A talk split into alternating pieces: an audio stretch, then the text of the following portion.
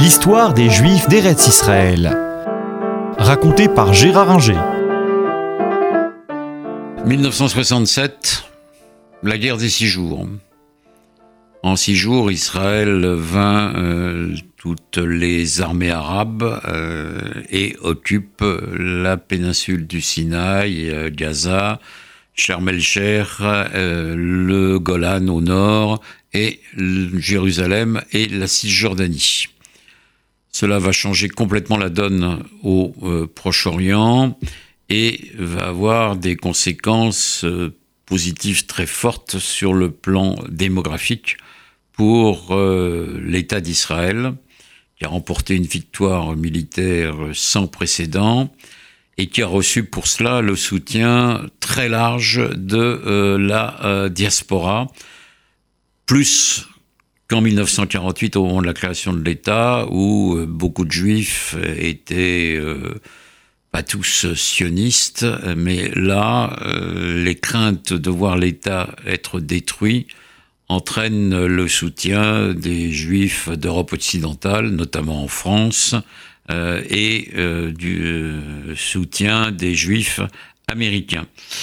En France, la situation est un peu particulière puisque le gouvernement français, qui était plutôt l'allié d'Israël, manifeste plus que des réticences avec le général de Gaulle qui met un embargo sur les armes à l'égard de l'État hébreu. Sur le plan démographique, euh, on va assister à euh, une arrivée euh, importante de juifs venant de France, des États-Unis, de Grande-Bretagne, d'Amérique du Sud, d'Argentine notamment, qui viennent euh, s'installer pour soutenir euh, l'État après euh, cette victoire et venir le renforcer et contribuer à son développement. Beaucoup partent dans des kibbutzim, dans, dans les kibbutz de l'ensemble du pays. D'autres s'installent dans les grandes villes, les plus religieux à Jérusalem, les laïcs plutôt à Tel Aviv ou à Haïfa. Euh, et euh, plus de 150 000 juifs vont s'installer entre 67 et 71, 72. Euh, ces juifs vont être rejoints par quelques juifs polonais, puisque le Gomulka, le premier secrétaire du Parti communiste polonais, ne trouve rien de mieux pour asseoir son autorité que de s'en prendre euh, à ce qu'il appelle les sionistes, qui en fait sont tous les juifs, qui dans leur quasi-totalité, pour ceux qui étaient restés en Pologne, n'étaient naturellement pas sionistes, sinon ils ne seraient pas restés, mais qui étaient des communistes fervents pour beaucoup et qui sont écœurés par cette campagne euh, antisémite. Euh, et Dieu sait que l'antisémitisme ne manquait pas en Pologne avant-guerre ni même après. On l'a vu avec les pogroms de Kielce. On a vu le mouvement du général Mochar à partir de 1964 et ses partisans s'en prendre euh, aux juifs. Mais là, cette fois, c'est euh, le parti et l'État qui s'en prennent directement aux derniers juifs polonais qui, euh, pour certains, bon gré mal gré partent en Israël, d'autres vont vers la France ou le Danemark,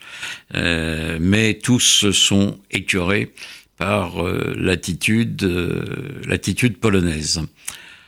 Dans ces années, on voit également apparaître une immigration russe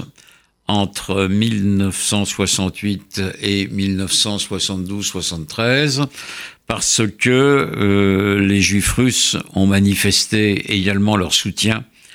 à euh, Israël et euh, commencent à créer des écoles, des établissements où l'on apprend l'hébreu, où certains retrouvent la religion dans un pays athée et où des communistes déçus après l'échec de Khrouchtchev et l'arrivée de Brezhnev euh, au pouvoir, euh, des euh, juifs déçus se tournent vers la religion et vers Israël. Le gouvernement soviétique en laisse partir quelques-uns, à peu près une centaine de milliers, voire un tout petit peu plus, mais ferme assez vite la porte de peur de voir partir toute une population bien formée et bien éduquée. Ceux qui partent du reste